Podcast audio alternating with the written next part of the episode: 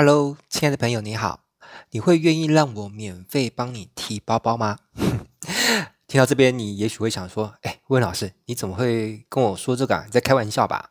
哼，其实不是跟你开玩笑，我是想要跟你说一个故事，而且这个故事呢，是我觉得我人生当中呢所上过的最有价值的一堂商业课哦。好啦，那故事是这样的，就是我在学生时期呢，算是个校园的 小风云人物吧。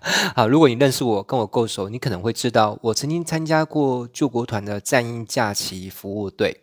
好，然后就是我们当时都会上山下海去带一些冬令营啊、夏令营啊，嗯，诸如此类的。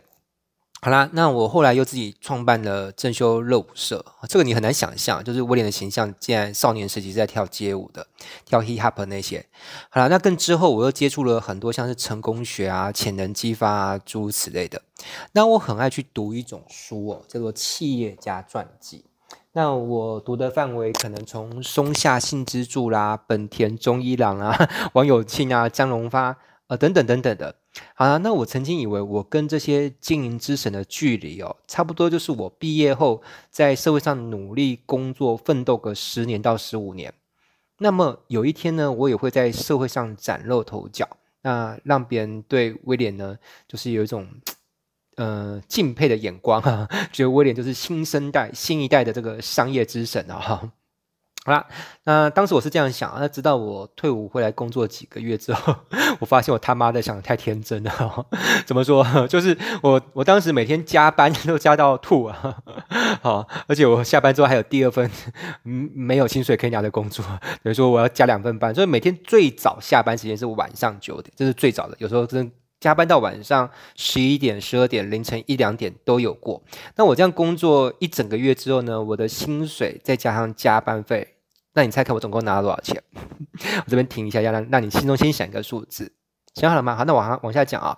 我薪水再加上加班费，就是台币两万三千多块而已。嗯，折人民币多少呢？我我猜啦，以币值来说，应该也就差不多五千块人民币左右。哦，我没有细算啦，当然你可以自己查一下汇率，然后要去算一下。好，那有一次我在公司，就是请问了一位小姐姐啊，就是这位小姐姐她比我就是资深五年。好，那我就问她，我就旁敲侧击的去打听到她薪水多少。好，当然职场上这个是有点忌讳了，好，不要不要轻易的去打听别人薪水，这个有可能会不 OK。好，反正我就偷偷的问，打听到他的薪水大概就是两万八，也就是比我多五千块左右。那我就问自己一个问题哦，就是如果五年之后我的薪水是两万八，那这样的人生我能够接受吗？我的内心就回应了我一个答案，叫做 不能接受。倒倒不是我嫌说现在薪水两万三太少，而是我觉得啊，如果五年之后我才只有两万八的收入，那我岂不是辜负了过去我的父母曾经那样子的呃花钱用心的栽培我，而且。我也辜负了自己曾经为自己喂养的养料啊！你看，我我去学成功学，去上很多潜能激发，我还读了一堆的企业家传记，结果我是一个出社会之后工作五年还继续领两万八的人，我就觉得，那那我不如当初那些时间也也别别拿来这样搞了，我就只去去玩耍就好，我还我还那么认真栽培自己，那不是很有有有点不值得吗？啊，这样，那我不是说我的观念一定对哦，我也没有要鄙视任何人哈，千万不要觉得说如果。如果某个听众现在刚好薪水是两万八，就觉得威廉是不是在瞧瞧不起什么？完完全没这回事了哈。那我希望你不要误解，反正就是我在内心就是 我告诉自己一段话了哈，就是如果有那么一天哈，让我可以遇到一个成功者，一个值得学习的榜样，那这位成功者愿意带着我，让我可以在他身边学习，让我看见五年后的自己。好，没有说一定要成功，又让我觉得起码五年之后，我有可能成为自己想要的样子嘛，因为。待在上一份工作，我真的看不到五年之后，我有可能成为我自己想要的样子。我我看不到，所以我就离开。嗯，好，我觉得这边做个小插曲了哈。你也可以扪心自问，就是你现在所在的岗位、你的工作模式、你获得收入的模式，你有没有办法呃看到希望？你有没有办法看到五年之后，你有机会成为一个你希望成为的你自己？好，这个答案你要自己去去找到。好，那如果你觉得，好像没有那个希望，因为有希望不代表能兑现。但是如果连希望都不存在，那就那就你就要思考你到底是哪里需要做出改变哦。好，那反正就是我不怕薪水低，啊，哪怕跟我更低的薪水，其实甚至没有薪水，只要让我有地方住、有食物吃、能洗澡、能够活下去就好。因为当时我还没有结婚，也还没有小孩嘛，就是一人保全家保。所以想到这一点之后，我后来就离职，我投入保险行业。那我当时加入的是南山人寿，好，大约在半年到一年的时间，我的月收入就超过五万块了。那我常常鼓励年轻人，就是如果你暂时还没有想到要做什么工作，那我非常鼓励你去做业务工作。呃，即便很多人会说，可是老师我不喜欢业务工作啊，我觉得我个性内向，不适合业务工作，那些都没有关系。诶，大家你你不要误会，你你你以为我我是因为我喜欢做业务工作，所以我去做业务吗？你觉得我是因为我的个性，我自己自认为我的个性适合做业务，所以我做业务吗？如果你这样想，就 完全颠倒错误了。其实我过去的我，我一点都不觉得我适合做业务，因为我的个性就是内向。害羞、腼腆，而且我自闭，甚至我有社交排斥症。我很不喜欢，就是为了做生意而去刻意的跟人家社交或谈话，这是我非常讨厌的事情。所以，我并不是喜欢业务，我也不是因为着我觉得我个性适合做业务，其实两者都没有。我是知道做业务工作可以让我赚到我要的收入，可以带给我成长，所以即便我没那么喜欢，我还是去做了。好吗？有时候人生当中真正可以带给你成长的，恰恰好就是那些你不情愿做的事情。反过来说，如果一件事情它明明可以带给你成长，但是你只是因为个人的不喜欢，或者你觉得你不适合，你就不去做它。那其实换个角度来说，其实真正扼杀你成长的就是你自己。好，因为如果你都不情愿去做那些一般人不情愿做的事情，那你又如何指望你能够获得一般人获得不到的成就？对不对？所以成功的道路为什么不拥挤？因为成功的人都是愿意去做那些明明知道自己不喜欢、不情愿，或是觉得自己没那么适合，但是他觉得这东西对他有帮助，他就愿意怎么样？愿意放下身段去做那些事情。好了，反正业务工作那段时期，我觉得学到了很多的销售技巧啦、沟通能力啊、待人接物之道，都会让我往后的人生受用无穷。但是我不知道会不会有人觉得，哎，想从事业务工作，但是不知道要做哪一个行业的业务工作比较好。我不知道我的听众会不会有这种人哦。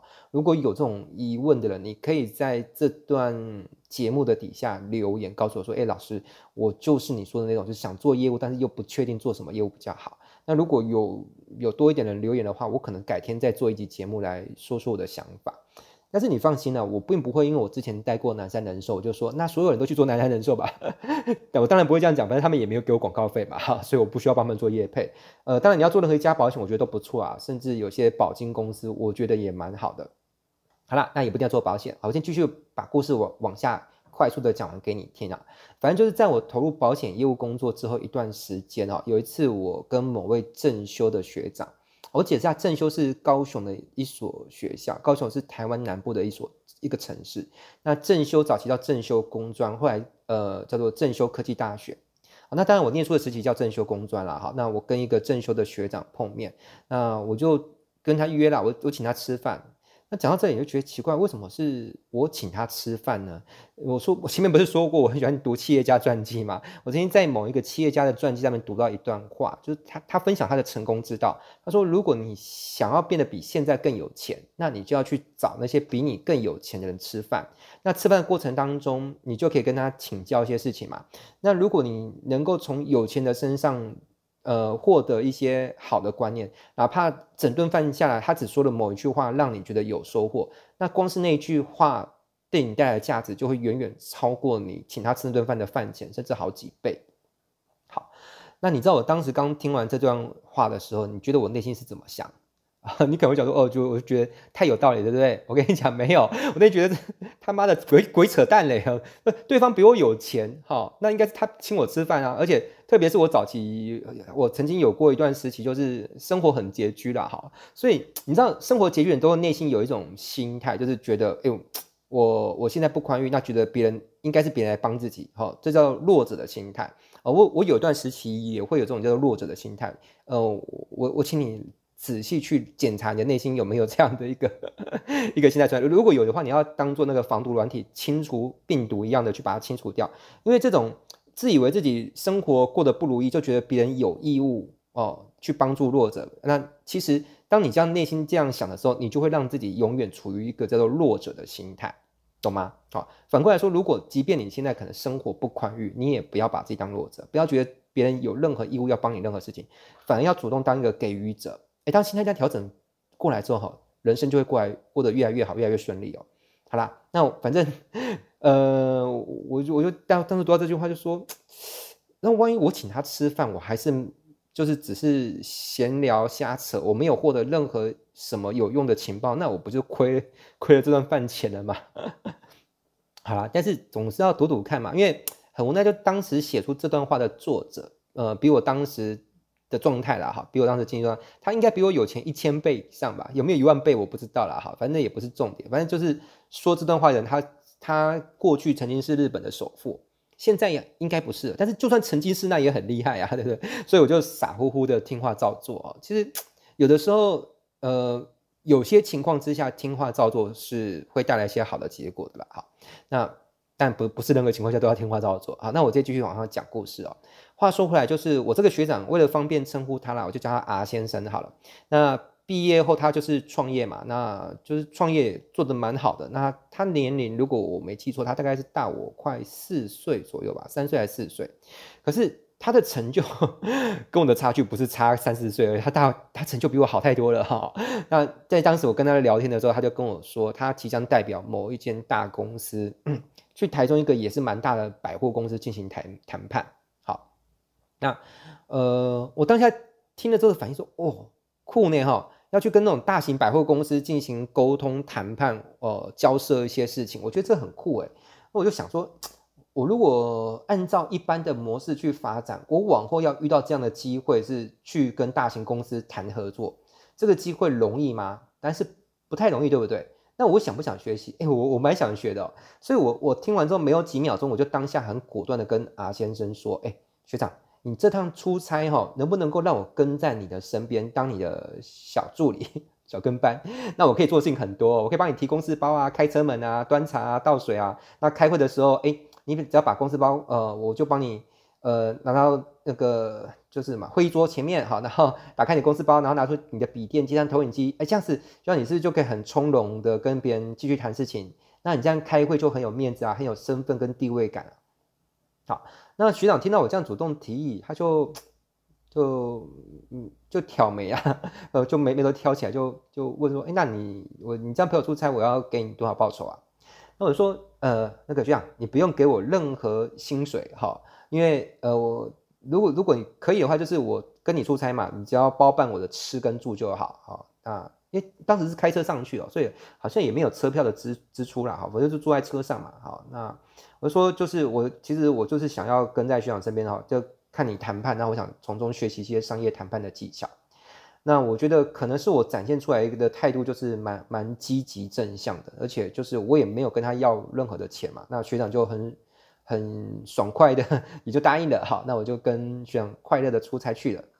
那后来发生什么事情呢？反正细节我就不讲了哈。反正我在那家百货公司的会议室里面，就是亲眼看着我的学长他怎么跟日本人谈判，怎么样勾心斗角。那每句话都有背后埋藏的意图跟心机，我觉得真的是太精彩了。呃，开会没有开很长啦，好，但是我觉得从中学到的东西，可能是我这辈子如果光是靠我去上一些。呃，沟通谈判的课程，或是我买一些谈判的书籍啊，其实我也的确买过跟上过啊，但是我发现好像从那样的途径中，应该都学不到那一次跟着去开会所学到技巧。为什么？因为你知道，其实有很多的沟通技巧跟跟就是谈判啊，其实有些技巧是有点暗黑，这些暗黑的技巧是不适合收入在一般的公开书籍跟课程里面。你你了解吗？而且我觉得。跟着去的好处就是白天开会，晚上我可以请教。那学长会解释说他在开会的过程当中为什么那句话要那样讲，了解吗？好，如果没有这样的机会去问，那我只是一般的跟着去开会的话，可能跟着一个大老板开再多的会，永远也学不到大老板为什么要那样讲那些话。OK，好，反正就是跟学长出差的那三天，对于日后我在商场上面怎么样跟人家沟通谈判合作，其实是蛮有帮助的。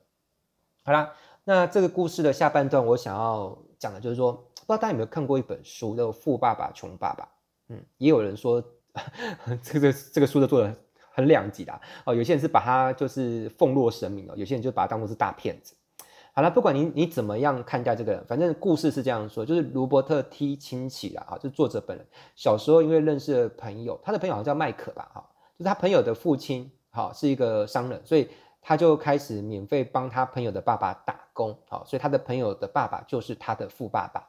那他在打工的过程当中学到了商业的知识啊，财商的思维啊，嗯，好，很多人哦看完富爸爸之后，我觉得他内心可能会有一种感叹。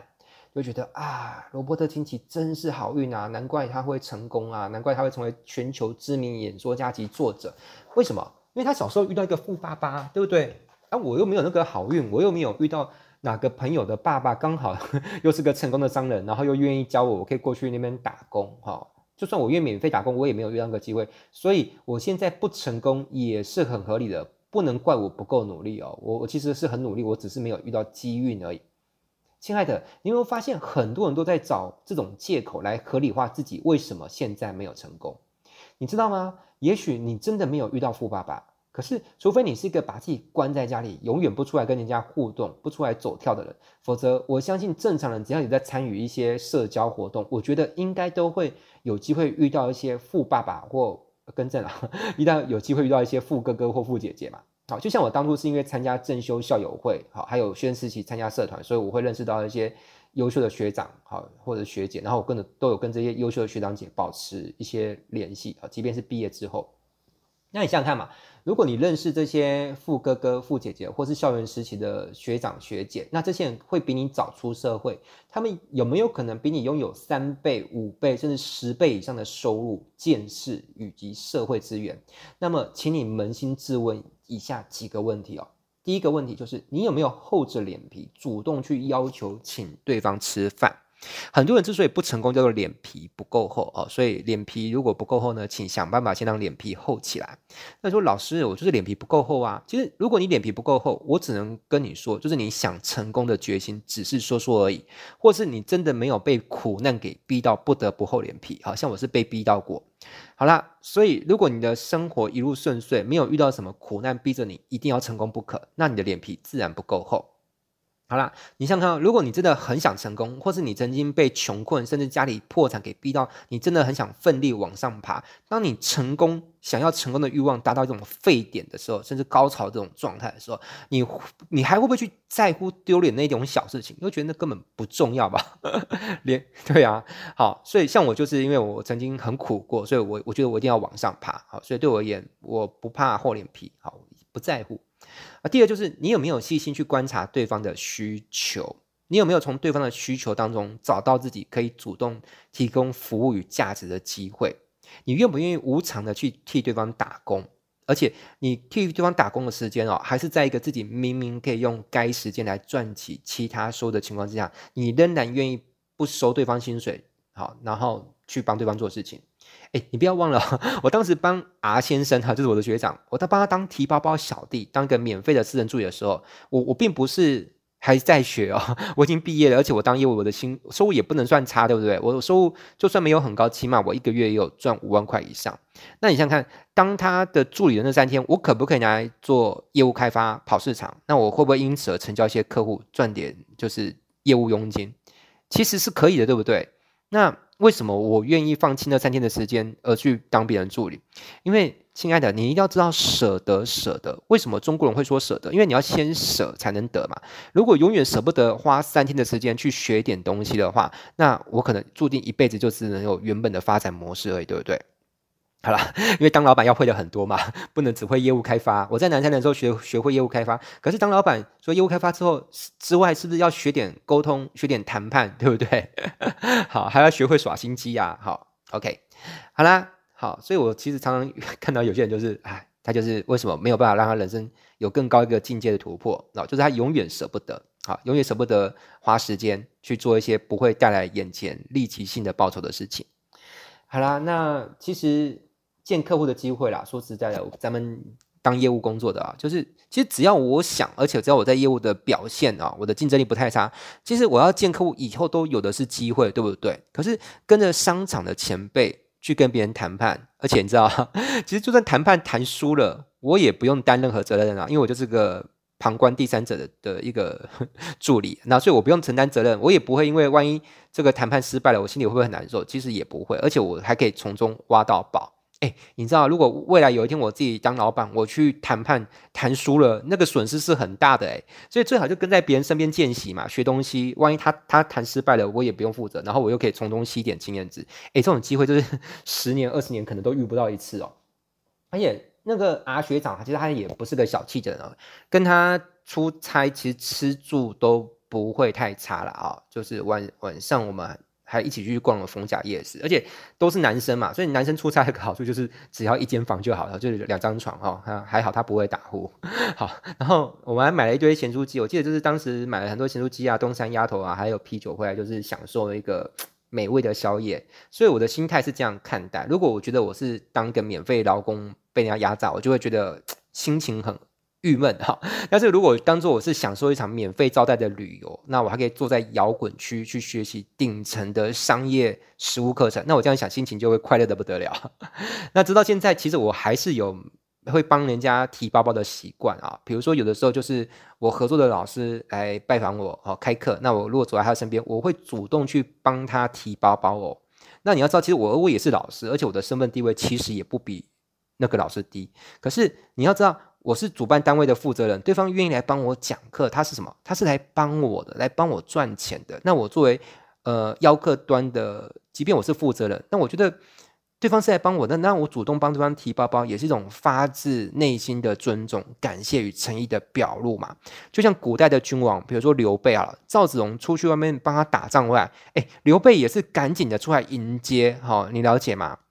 好，甚至鞋子都没穿好就冲出去去迎接赵子龙将军，这就是一种诚意嘛，哈，而不是说当个呃就是大王哈，那等待那个将军回来还要那个上宫殿还要下跪哦，嗯，那这种君王就没有办法得到将军的心嘛，好，好了，那有的时候我即便是跟一个女生走在一起，她也不是个讲师啊，或者是什么商场前辈，哪怕对方只是个年轻小女生，甚至还在念书，她的社经地位可能是远不如我的，但是我还是会主动帮对方提包包，因为这已经变成是我的一种本能哦。我我个人是觉得男生帮女生提包包是一种绅士的行为啊。因为我小时候是就是常常都是姐姐在陪伴我啊，所以姐姐她就是教育我这个观念哦。嗯，感谢姐姐教的好啊。对了，呃，我目前的生活形态啦，好，我大大部分都宅在。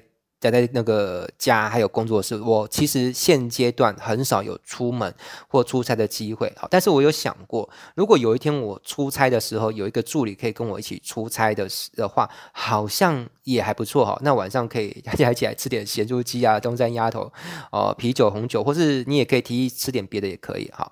那有兴趣的话，如果你有兴趣当魏老师未来出差的临时助理。好，非正式职员，好，时间弹性，好，有有刚好机缘凑巧你有空哦，或者是我也当然我也要筛选了，不是任何人要当助理我都会同意，我会把相关的联系方式放在这一集节目的下面，好，那如果未来哦有幸了哈，你有幸我也有幸，我们可以一起出差的话，那我会想办法让你学到点东西哦，而且我有自信，就是我在出差当中可以让你学到东西，很有可能是。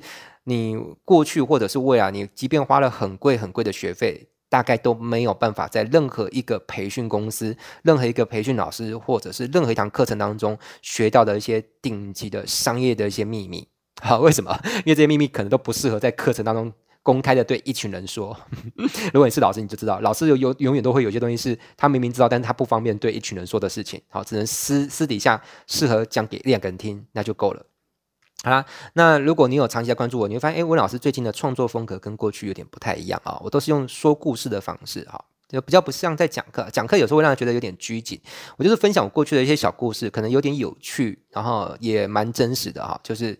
那我会顺便分享，就是我过去从那故事当中得到什么样的感悟啊？我用这种方式做创作，其实也蛮累的，但是我又觉得有点好玩。但不知道大家喜不喜欢看啊？如果大家喜欢的话，请多多点赞、留言与分享。那你的小小回应呢，将给予我持续创作的动力呢，把更多的故事呢拿来说给你听。好的，那这就是我这一期节目想要跟你分享的生命中的小故事，希望你会喜欢。我们下一次的节目再见喽，拜拜。